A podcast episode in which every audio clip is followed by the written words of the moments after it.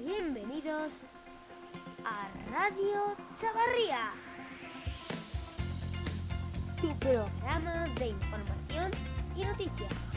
Dos gobiernos. Vamos a hablar hoy solo de dos gobiernos.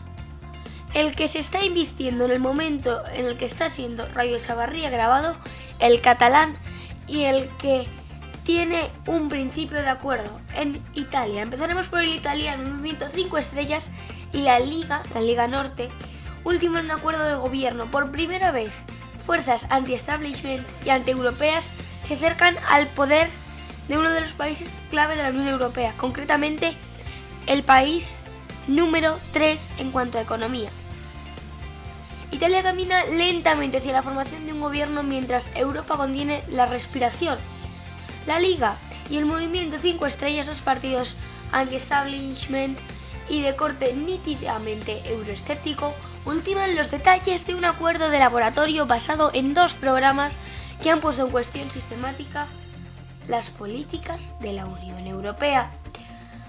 Aunque los discursos se han moderado en las últimas semanas, ambas formaciones han prometido repetidamente exigir la modificación de tratados europeos, el cambio de todas las reglas que perjudiquen a Italia e incumplir el límite de déficit si es necesario. Desde Bruselas esta decisión se la toman muy mal. Y aquí en España, ayer, Carlas Puigdemont, de esa torna que le había entregado al presidente Torrent con cuatro nombres, ha salido ya uno. Puigdemont elige a Kim Torra, un nacionalista radical, para presidir el gobierno de la Generalitat. Después de 110 días de suspense tras las elecciones catalanas, la conformación de un gobierno comenzó a aclararse ayer con la designación de Joaquín Torra Pla. Blanes, Girona, 1962. Como candidato de Junts per Catalunya a presidir la Generalitat, el expresidente Carles Puigdemont anunció a través de un vídeo que el expresidente de Omnium Cultural será el elegido. Torra está libre de cargas judiciales y su perfil es de un independentista de ala dura. Puigdemont ha querido darle un carácter puramente provisional al sucesor, hasta el punto de pedir que no use su despacho. Y lo que Puigdemont dice se tiene que cumplir. Ayer el Sartadi y Kim Torra estuvieron en Berlín para ultimar ya ese gobierno que ahora mismo se está invistiendo. Han de saber que estos no es una decisión acertada, cuanto menos, ya que ayer al mismo tiempo que se conocía la noticia de, Kim, se conocía que en Twitter había puesto mensajes xenófobos hace menos de un año. Pero bueno, el pleno de investidura como presidente de la Generalitat ha comenzado a las 12 de la mañana. Torra no podrá ser investido. Sin embargo, hasta el lunes, en segunda votación, en la primera necesitan una mayoría absoluta que no tienen, en cambio en la segunda basta con una mayoría simple de votos que son 66. Qué casualidad lo que suman Junts per Cat y Esquerra. La investidura solo saldrá adelante si la CUP, que celebra el Consejo Político mañana domingo para decidir su posición, opta para abstenerse si se decantan por votar en contra, truncarían todas las posibilidades de este diputado de presidir la Generalidad.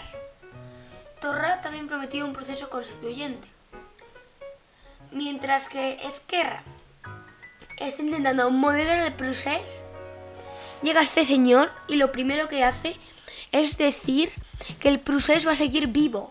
Él ha puesto tres intenciones. La primera, defensa de presos políticos en el exterior.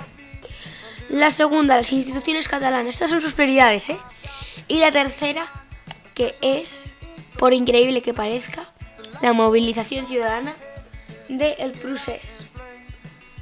Vale, vamos a hablar un poquito de sus consejeros que se han ido desplegando durante esta semana.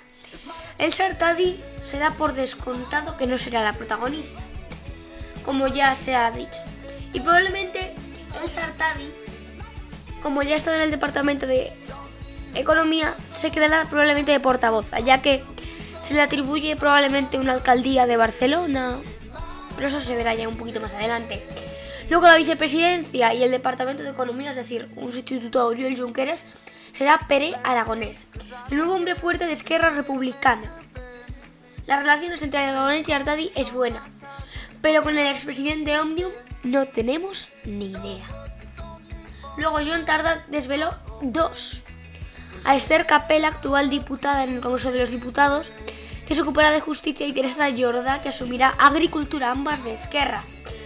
Esquerra también cogerá salud y asuntos exteriores. En primer lugar, ocupará para el puesto de salud salen un poquito dos nombres. David Elvira, que ya ocupa el cargo dentro del departamento, aunque también otras fuentes al exdiputado del PS... un exdiputado del PSC. Si quieren leer más sobre esto, hay artículos magníficos en el país sobre esta distribución de Carteras. La semana que viene ya hablaremos si ha salido con éxito este proceso más arriesgado del que se podría esperar por parte de Puigdemont. El momento 13 de mayo de 1844 se funda la Guardia Civil. La necesidad de disponer de fuerzas de orden alternativas a la milicia nacional que velasen por la seguridad de los transeúntes de caminos y sus mercancías cada vez era más acuciante, de que desde el final de la guerra de independencia los desastres de la guerra favorecieron a la expansión de bandoleros y la proliferación de asaltantes en caminos. Para ello, en el trienio liberal fueron objetos de inquietud de recién nombramientos de ministros de la guerra. Su proyecto de creación de un instituto armado la Legión de Salvaguardias Nacionales se que complementase a la milicia nacional no triunfó en las Cortes. Pasado el trienio liberal, la década omniosa y la regencia de María Cristina y Espartero, el brevísimo gobierno de González Bravo tuvo tiempo de suprimir la milicia nacional y encomendarle a Francisco Javier Girón, segundo duque de Ahumada, el establecimiento de una fuerza especial de protección y seguridad en atención al desamparo en que hoy se ve la autoridad pública para proteger eficazmente la orden de las personas y bienes de los vecinos honrados y pacíficos, según el Real Decreto del 28 de marzo del 44, que explicaba una necesidad de más arriba mencionadas y orden de crear un cuerpo especial de Fuerza Armada de Infantería y Caballería. Debajo de la dependencia del Ministerio de Gobernación de la península fue denominada Guardia Civil. ¿Sabías que el nombre de la Benemérita viene de que la distinción de la Gran Cruz del Orden de la Beneficencia le fue otorgada en el año 1929? Los deportes. Esta semana en los deportes hablaremos del empate en un clásico colosal a la altura de muy pocos equipos. Que quedó 2-2 con un expulsado del Fútbol Club Barcelona. El Barça se mantiene su condición de invicto después de contener con bravura a un Madrid que tras jugar con superioridad numérica por la expulsión de Sergi Roberto señaló al árbitro el Real Madrid se le da mejor el Camp Nou que el Bernabéu. Quizás necesita sentar que está en tierra hostil para reivindicar su título de Soy el rey de Europa. No es casual que sus mejores actuaciones de la temporada se hayan dado en cancha contraria, también en el estadio Azulgrana, escenario el que nunca ha perdido Zidane. A los madridistas se les escapó la victoria por muy poco ante este colosal Barcelona no fue precisamente el mejor día para el Barcelona y sin embargo se batió de manera excepcional. Supo sufrir y competir con un futbolista menos por la, por la expulsión de Sergi Roberto. Los azulgranas defendieron el marcador y la condición de invictos en la liga con una actuación muy esforzada y meritoria, dirigida por Rakitic y Luis Suárez. No hay mejor jugador para un partido que si está el 9 calentito. A partir del despliegue de Rakitic y la garra del uruguayo se desencadenó un clásico tan arrabalero que superó a jugadores como Coutinho e Iniesta y desbordó al árbitro. Una calamidad. Protagonista de unos cuantos errores muy gordos, abroncados por la grada y señalada por jugadores del Real Madrid. Nada salió como intuía en la previa cuando se hablaba de un partido descafeinado y sobrero en el Camp Nou. Valverde pareció dar con una alineación cuando ganó la Copa. Ya no bailaba el jugador número 11, que en partidos exigentes como el clásico imponía por el consenso a Cautiño. Esto ha sido la información deportiva de esta semana. El Zoom. Esta semana en el Zoom, aprovechando de que hoy es el Festival Europeo de la Canción, es decir, Eurovisión, hablaremos un poquito de su historia. Basado en el Festival de la Canción de San Remo, el primer Festival de la Canción de Eurovisión, fue idea de Marcel Belenchon, expresidente de la Unión Europea de Radiodifusión. El fin último de la organización era unir a los pueblos en la música y dar a conocer el mundo, la música europea.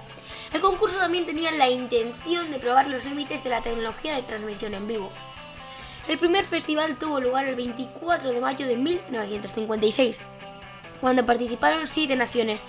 A medida de que el festival iba progresando, las reglas se fueron volviendo más complejas y los niveles de participación aumentaron.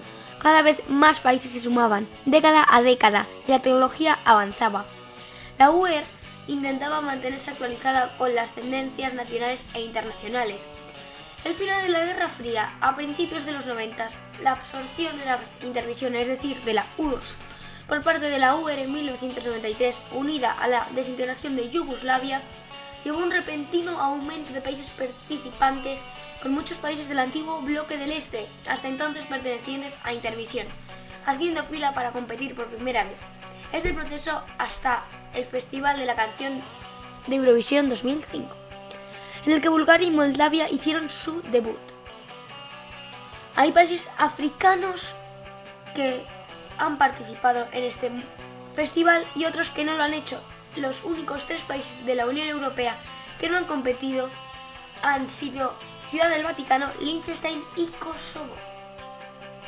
La aptitud para participar no está determinada por la inclusión geográfica dentro del continente, ya que en el año 2015 Australia comenzó a competir de manera oficial y hay otros países asiáticos como Israel, Marruecos, Chipre, Azerbaiyán, Georgia o Armenia que han participado siendo de otro punto que no sea de Europa. Conviene recordar que tras el aumento de tantos países, el festival se ha dividido en dos semifinales y la gran final que se suele realizar el sábado. En este caso, la gran final es hoy y se podrá ver a partir de las 9 en la 1 de Televisión Española. Esto ha sido el Zoom de esta semana.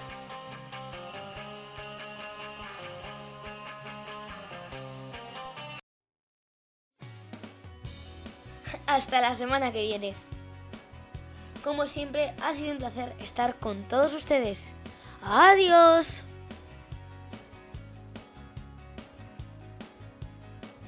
Radio Chavarría, tu podcast de información y noticias.